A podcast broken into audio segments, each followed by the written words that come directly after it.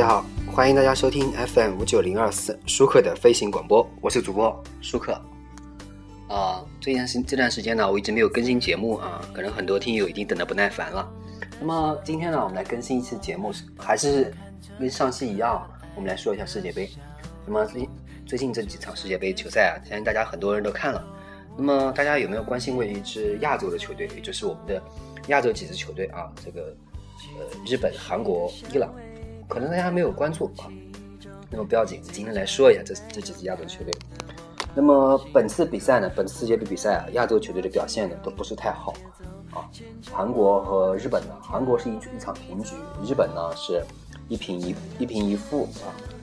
呃，上一场比赛对克罗地亚呢，日本是在两分两分钟之内啊被连进两球，被非洲大象克罗地亚击败了。那么日本的比赛呢，当时的比赛整场比赛看来日本还是比较有看点的。那么呃，而韩国的比赛呢，是一比一打平了。当然了，从日本、韩国双方比较呢，我觉得韩国的技能水平整体比日本要低很多。呃，因为上一场韩国对俄罗斯比赛一比一打平的情况下呢，是俄罗斯的门将阿金菲耶夫啊，阿金菲耶夫这这个门将是老门将啊，是老人了，他离奇失误送给了韩国一个大礼啊，让韩国进了一球。而韩国在整场比赛呢，虽然进攻性很强，但是呢，实际上并没有很好的转化成机会。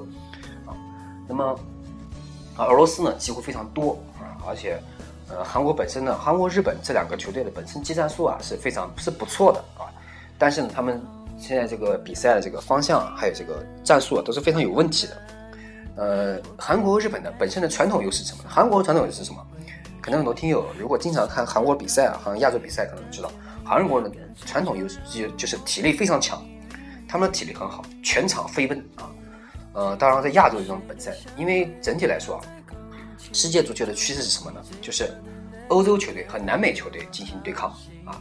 那么，呃，然后呢，非洲球队呢是占据一个搅局的角色，他可能有可能会在整场比赛搅局啊，就是有可能出现一些高水平球员的时候，然后配合很好的话，那么很容易出现一些突然大比分杀死对手的情况，这种出现有可能。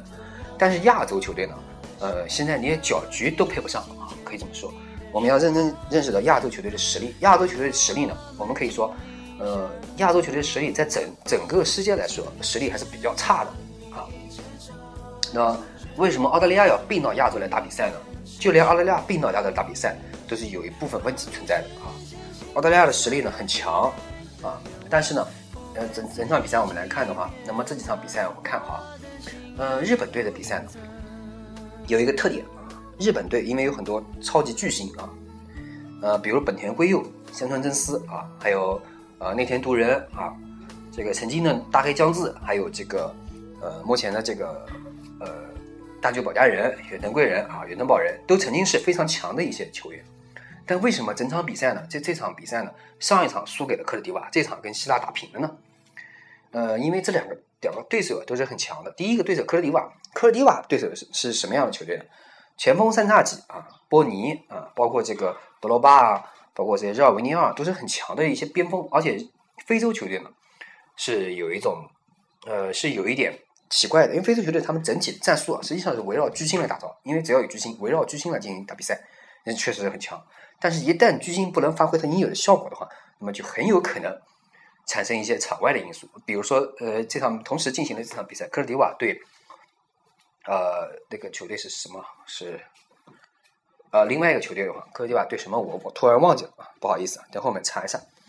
科迪瓦整场比赛呢，确确实哦，科伦科罗地亚对哥伦比亚，不好意思。那么这场比赛呢，哥伦比亚呢，实际上机会并不多，但是把握住了好几次很有效的机会进球了。而波尼呢和热尔维尼奥呢都没有把握住非常好的机会。热尔维尼奥进了一球，但波尼呢，呃，有一球非常好的一个机会打空了。比赛结束以后呢，德罗巴上场以后呢，因为上一场德罗巴上场以后改变了整个比赛的形式。德罗巴可能很多人知道，外号有很多啊，他外号大象啊，德罗巴还还有外号叫非洲刘德华，对吧？这是我们中国人给起的外号。啊，德罗巴为什么叫大象呢？因为以前据说他是蒙尼尼奥发掘德罗巴的嘛。因为据说德罗巴以前踢球的这个时候，球门就近在眼前，他都踢不进去。很多人开玩笑说，如果要让他踢进球门，必须让个大象站在前面，他可能才会挨到球门。所以给他起个外号叫非洲大。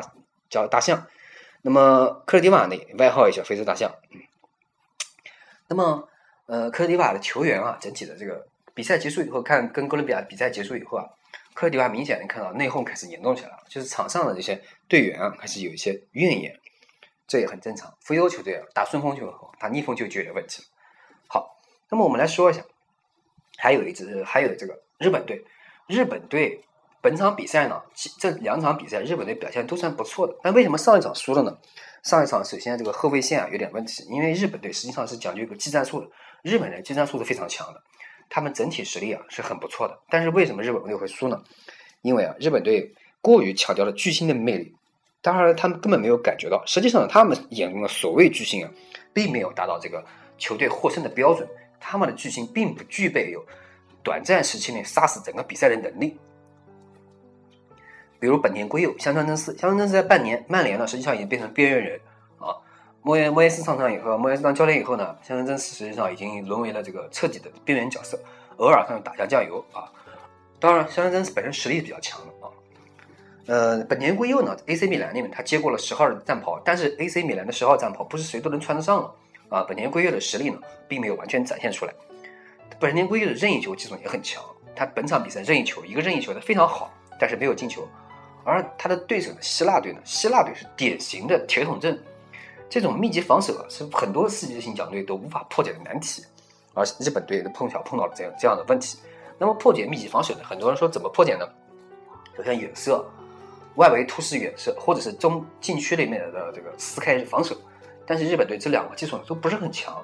第一个远射的话，日本队的远射呢，并没有达到应该有的效果。禁区内这个把防线撕开呢？也没有他们所谓的这种巨星的能力。也许他们如果像前景，如果像很多年前的范尼斯托鲁伊的话，他如果在禁区内能够撕开对方防守还有可能。但是日本队并没有这样的球员啊，所以呢，日本队本场比赛呢打平也是很正常的啊。那么我们接着看韩国，韩国上一场比赛对俄罗斯，俄罗斯的这俄罗斯的队员呢非常强啊，俄罗斯队员体力很好。那么韩国是第一次世界比比赛啊发生出现这种情况，什么情况呢？就是。体力居然跑不过对方，而且在最后结束的时候会体力抽筋。但是在韩国历史比赛是不可能出现这种情况。韩国的球员啊，在球场上的跑动距离啊是全亚洲是顶级的。但为什么会出现这种情况呢？只能说啊，韩国队放弃了自己应该有的效果。韩国队他的实力呢并不强，但他最大优势是什么？团队优势，也就是他们所有的球员，不管你是球星还是普通的球员，都必须做好团队的一份子，以团队足球来对抗巨星足球。这在世界足球史上呢，非常是非常行之有效的一个方法。但是韩国队放弃了，韩国队打造了一批以巨星为为首的这些球员，来以他们为核心来开始打造球队。但是韩国的核心呢，是谁呢？就某些人，我觉得这些人不应该当球星、当核心的人就当了核心。比如韩国队的这个呃呃所谓的球员，比如说我们后卫线上的金英权啊，这个前前锋线上的这些人，这个比如说孙兴民啊，在德甲踢比赛的孙兴民这些人。虽然在可能在德甲这些甲这些联赛里面，他们可能是核心，但是在韩国国家队这种情况下，他们是不能当核心的，他们的核心效果并没有达到。所以对俄罗斯的时候，他们能进一球，实际上是运气成分在里面。啊，整场比赛看来，俄罗斯比韩国要积极的多，有效的多啊。那么我们说完了韩国，那我们接着说伊朗。伊朗这支球队呢，本身这支球队因为战术战术水平并不是非常高，所以我们不能不能够对他有多评价。而且伊朗队呢，因为一直来自中国队的苦主，对吧？曾经中国队在他身上打了二比零，最后被他四比二反败为胜了。所以伊朗队呢，我们实力不好评价，因为伊朗队我们只能期望他走得更远吧。那么我们再说一个，呃，大洋洲球队澳大利亚。澳大利亚上上一场跟荷兰队比赛，三比二被荷兰队击败。但澳大利亚本身实力也是比较强的啊。澳大利亚的球员呢也是很好的，比如澳大利亚这个球员麦克戈文是在山东鲁能。这个预备队打比赛的这样的球员，在全场呢也也贡献了很多很好的助攻。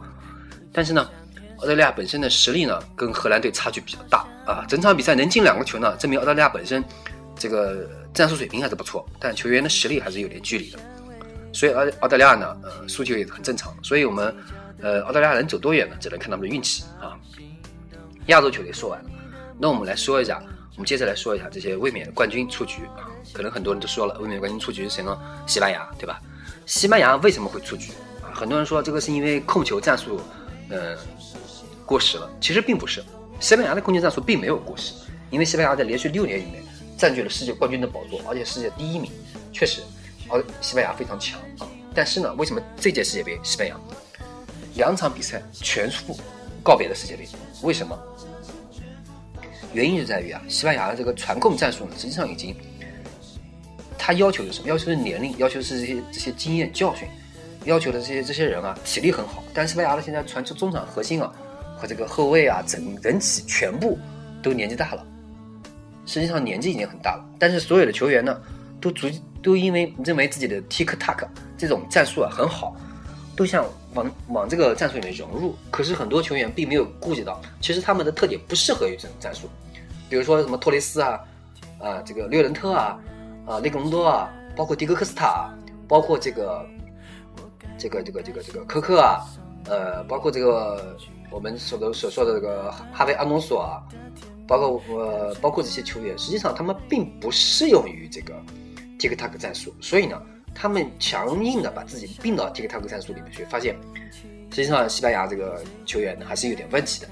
所以这场比赛，这两场比赛呢输也很正常。而且这个西班牙主帅波斯科啊，明显的这个这个执着于这个战术。这个战术啊，并不说不好，但这些球员年纪年纪大了，哈维啊、伊涅斯塔，实际上他们的传球精准度已经已经大为下降啊。而且这个呃西班牙这个战术呢，就是因为过于迷恋这个战术，迷恋控球，造成了很多无谓的传球。这种传球无谓呢，造成了本来你已经占据了世界冠军六年了。你就应该意识到，很多球队可能以你为这个目标方向，研究了很多很多次，就应该及时的调整自己的战术，或者是微创新。但西班牙没有，是有这个战术呢，一直打，一直打，一直打，没有调整过。所以呢，在联合去年联合会杯比赛的时候，西班牙是零比三输给巴西的时候，就应该意识到，实际上应该调整战术了，但是没有。所以西班牙在本届世界杯呢，两战全负出局也是很正常的。好。那么现在呢？为什么大家说这个世界世界历史上世界这个足球足球这个趋势是什么呢？足球趋势青春风暴，让年轻人方向靠拢，以打年轻牌取胜的这些球队呢，基本上都获得了胜利啊。呃，但是有些球队没有获得胜利也是比较惋惜的，比如英格兰两场比赛都输了，但输的都不是很丢脸，因为一比二、一比二输的。呃，英格兰呢，这个球员这个这个球队呢是很多人说是欧洲的中中国队啊，开玩笑说。但这这几年呢，英格兰队确实表现的比较不错啊。三狮军团呢，霍奇森弃用了很多老人，都用了新人，比如这个斯图里奇啊，呃，很多球员都是不错的啊。我们可以说是不错的。那么，呃，比如德国队青春风暴四比零战胜葡萄牙，对吧？那么这场比赛呢，很多人说这个转折点就在佩佩，其实转折点并不在佩佩，因为葡萄牙整体的实力就比较比较弱，而且葡萄牙整体实力呢，确实拖累了 C 罗。呃，让我们这么好一个巨星呢，没有办法进在世界杯历史世界杯舞台上大放光彩，确实是。呃，那么 C 罗和梅西的这个起始点不一样，确实梅西占据了 C 罗很多的位置，而 C 罗不凭着自己的实力一点点爬了起来。但世界杯历史上，如果没有好的国家队队友的话，C 罗是很难单枪独马的这个占据这个得到胜利的。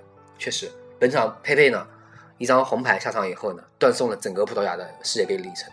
好，那么。我们说了这些世界的今年讲现的讲了一下世界杯的亚洲球队、欧洲球队。那么我们大家关注的点还在什么地方呢？还是欧洲足球和南美足球谁更厉害一点？所以我们大家还是要关注一下啊，今年的这个世界杯。所以我预测一下，今年的世界杯决赛呢，应该是南美足球和欧洲足球的互相 PK 啊。所以我个人我是比较倾向于巴西进入决赛。那么我个人还是比较喜欢德国或者意大利进入呃世界杯决赛。来争夺最后的世界杯冠军。好，感谢大家收听本期舒克的飞行广播，我是主播舒克，欢迎大家与我进行私信交流，谢谢大家，再见。